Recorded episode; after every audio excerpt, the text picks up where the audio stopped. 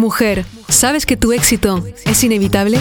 Si tienes sueños para cumplir, si quieres llegar al siguiente nivel en tu vida, tus relaciones y tus finanzas, estás en el lugar correcto. Acompaño a miles de mujeres en más de 20 países a manifestar vidas extraordinarias. Mi nombre es Maite Isa, soy coach experta en manifestación y he creado un emprendimiento de más de 6 cifras partiendo de cero. Mi obsesión es darte todas las herramientas, la inspiración y la transformación que necesitas para crear una vida de abundancia ilimitada. ¿Estás lista? Empezamos.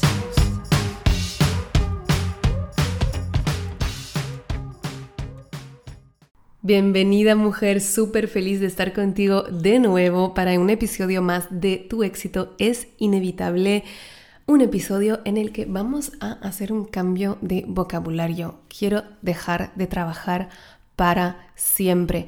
Es una reflexión que he tenido varias veces a lo largo de los últimos meses y que ahora se hace tan potente y me está cambiando tanto la vida. Puede parecer muy simple, pero me ha cambiado totalmente la vibración, la calidad de lo que hago, la motivación, las ganas que quiero compartirlo contigo. Va a ser, pienso, un episodio más corto aunque puede ser que luego me emocione y lo haga mucho más largo, pero el mensaje es preciso, es claro y es corto y es de dejar de usar la palabra trabajar. Seguramente ya lo sabes, ya habrás visto como estudios como los de Masaru Emoto sobre los secretos del agua que enseñan el impacto y la vibración de las palabras. Hay palabras de alta vibración y hay palabras de baja vibración. También la psíquica Doreen Vertue había en su tiempo, hace unos años, sacado un libro sobre la vibración de las palabras y había enseñado que habían registrado muchas palabras en muchos idiomas diferentes para enseñar que las frecuencias eran similares entre las palabras palabras de alta vibración y similares entre las palabras de baja vibración. Lo que ocurre con las palabras de baja vibración y todo lo que impacta a nivel baja vibración es que yo voy a sentir en el cuerpo, aunque sea solo a nivel inconsciente, esa baja vibración. En kinesiología, si ya conoces la kinesiología, te enseña cuando baja la vibración del cuerpo, te hace como unos test musculares y tus músculos pierden en fuerza. Por ejemplo, seguramente puedes ver vídeos en YouTube. Wayne Dyer lo hablaba mucho de que coges un plátano que no es orgánico, por ejemplo, y te haces un test de músculo y como que tu músculo, tu brazo tiene mucho menos poder. Y luego un plátano orgánico, local, hecho ahí como con mucho amor. Y tu brazo, cuando alguien te intenta como moverlo, tiene mucho más poder. Así que la vibración realmente lo siente tu cuerpo mucho antes de que tú la sientas. Y cuando es una vibración también muy baja, lo que ocurre es que va a influenciar en tus sensaciones, emociones. Tus emociones luego van a influenciar tus acciones. Tus acciones van a crear tus resultados. Entonces las vibraciones de las que te rodean son sumamente importantes. Primeramente con obviamente el lenguaje que tú te dices a ti misma en tu cabeza y también el, lenguaje que usas. ¿Cuántas veces cuando decimos no puedo, realmente luego no puedes, ¿verdad? Cuando decís no soy capaz, ya te estás impidiendo toda la posibilidad de ser capaz de hacerlo. Y con el trabajo hay algo muy interesante, es que no nos damos cuenta que es una palabra de extrema baja vibración y que se usa para todo. Si tú te enfocas en la etimología de la palabra trabajar, viene del verbo latín tripayare, que significa atormentar, torturar con el tripalium. O sea, de ahí viene la palabra trabajar. Y esto, aunque tú no lo sepas a nivel consciente, a nivel inconsciente, lo sabes, que es una palabra que tiene una vibración de tortura.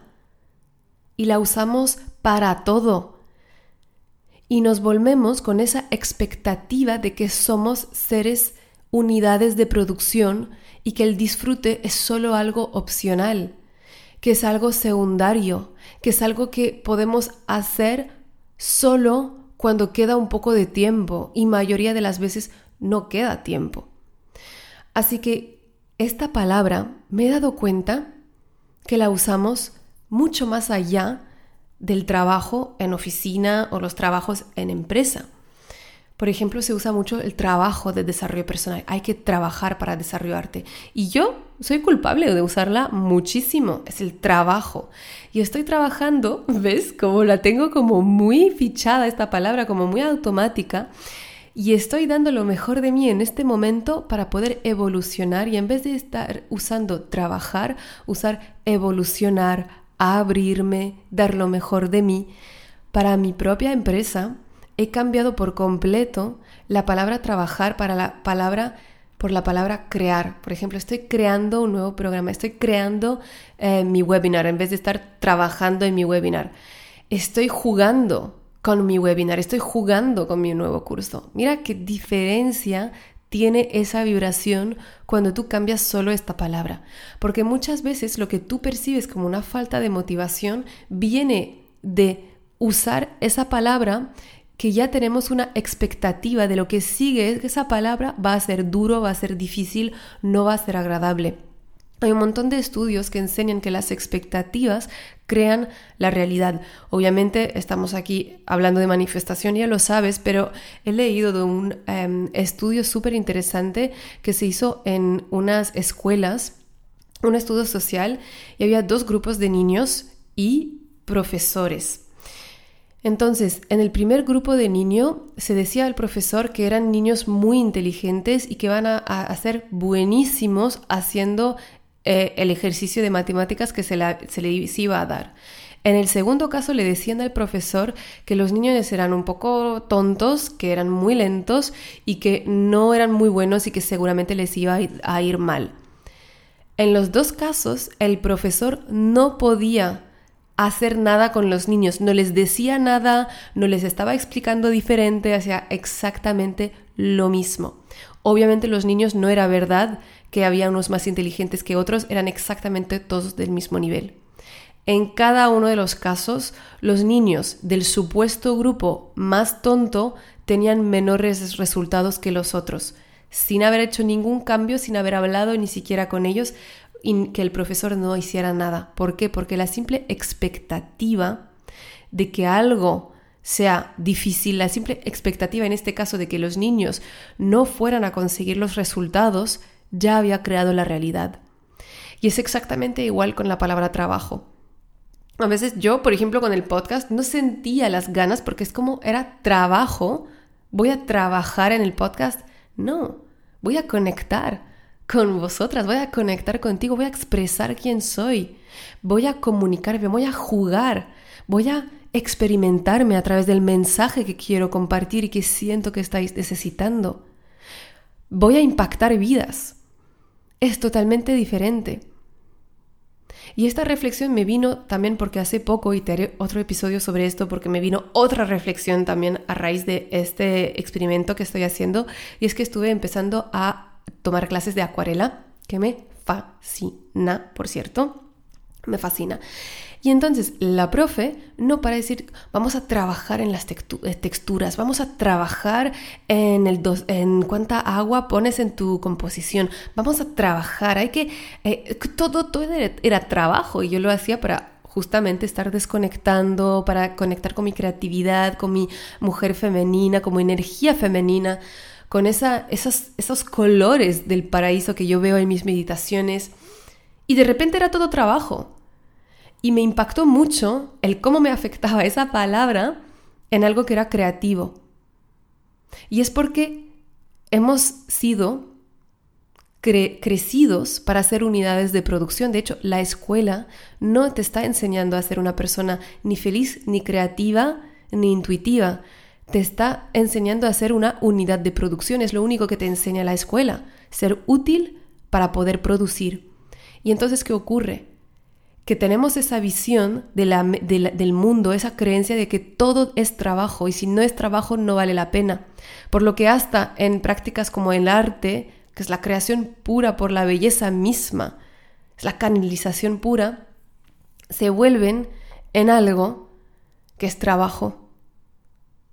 Y hasta el desarrollo personal que es realmente ese volver a encontrar con tu esencia pura, que no conoce el trabajo porque es un ser cósmico infinito, absolutamente completo, para quien la palabra trabajo no quiere decir nada. Y aún así en nuestro desarrollo personal lo estamos enfocando desde el hay que trabajar, que inconscientemente quiere decir hay que sacrificarme, hay que hacerme daño. No es disfrute. Y sé que muchas de vosotras que estáis en el mundo de desarrollo personal, porque yo también estuve ahí, yo soy adicta al desarrollo personal, no lo voy a esconder, lo amo más que nada en el mundo, pero durante los primeros años lo que me ocurrió es que lo viví desde la obsesión y desde el tengo que hacerlo porque si no no soy suficiente, tengo que trabajar más. Tengo que trabajar más en mi desarrollo personal, tengo que trabajar más en mí misma. Y me di cuenta que el uso de esta palabra no venía del amor, el uso de esta palabra venía del no soy suficiente, el uso de esta palabra venía del ego. Y me vas a decir, pa, son solo palabras, Maite, pero todo se crea a través de una palabra. Cuando dices tus afirmaciones son palabras. Cuando visualizas son palabras en forma de imágenes que imaginas que podrá llegar a tu vida. Todo pasa por la palabra. O en la Biblia no dice que lo primero fue la palabra, ¿cierto? Así que te invito a ver hoy cómo podrías cambiar esa palabra de trabajar. ¿Por qué otras palabras las podría, la podrías cambiar? ¿En qué áreas de tu vida te das cuenta que la estás usando mucho y que podrías empezar a usarla menos? ¿Y por qué otras palabras te gustaría empezar a experimentarte? ¿Te gustaría empezar a jugar? Si tienes un emprendimiento ya te digo que va a hacer toda la diferencia. Toda la diferencia. Dejar de verlo como un trabajo y empezarlo a ver como una experimentación de ti misma. También cuando estás haciendo tus finanzas. Si estás trabajando en empresa, ¿qué otras palabras puedes usar en vez de voy a trabajar? Voy a servir. ¿Voy a qué? Quiero que compartas conmigo, quiero que tomes una captura de pantalla de este episodio y que me digas cómo te sientes con la palabra trabajar, qué te llevas del episodio, qué otras palabras tienes ganas de experimentar y todo lo que quieras compartir conmigo. Un abrazo muy grande. Muchísimas gracias por escuchar este episodio. Si te encantó lo que escuchaste y quieres más, puedes descargar el audio de los tres pasos para manifestar todos tus sueños gratuitamente en mi página web maiteisa.com. También, si lo sientes, déjame una reseña en iTunes y no te olvides de conectar conmigo en mi Instagram a maite-isa. Nos vemos pronto. Recuerda, tu éxito es inevitable y siempre estás en el buen camino.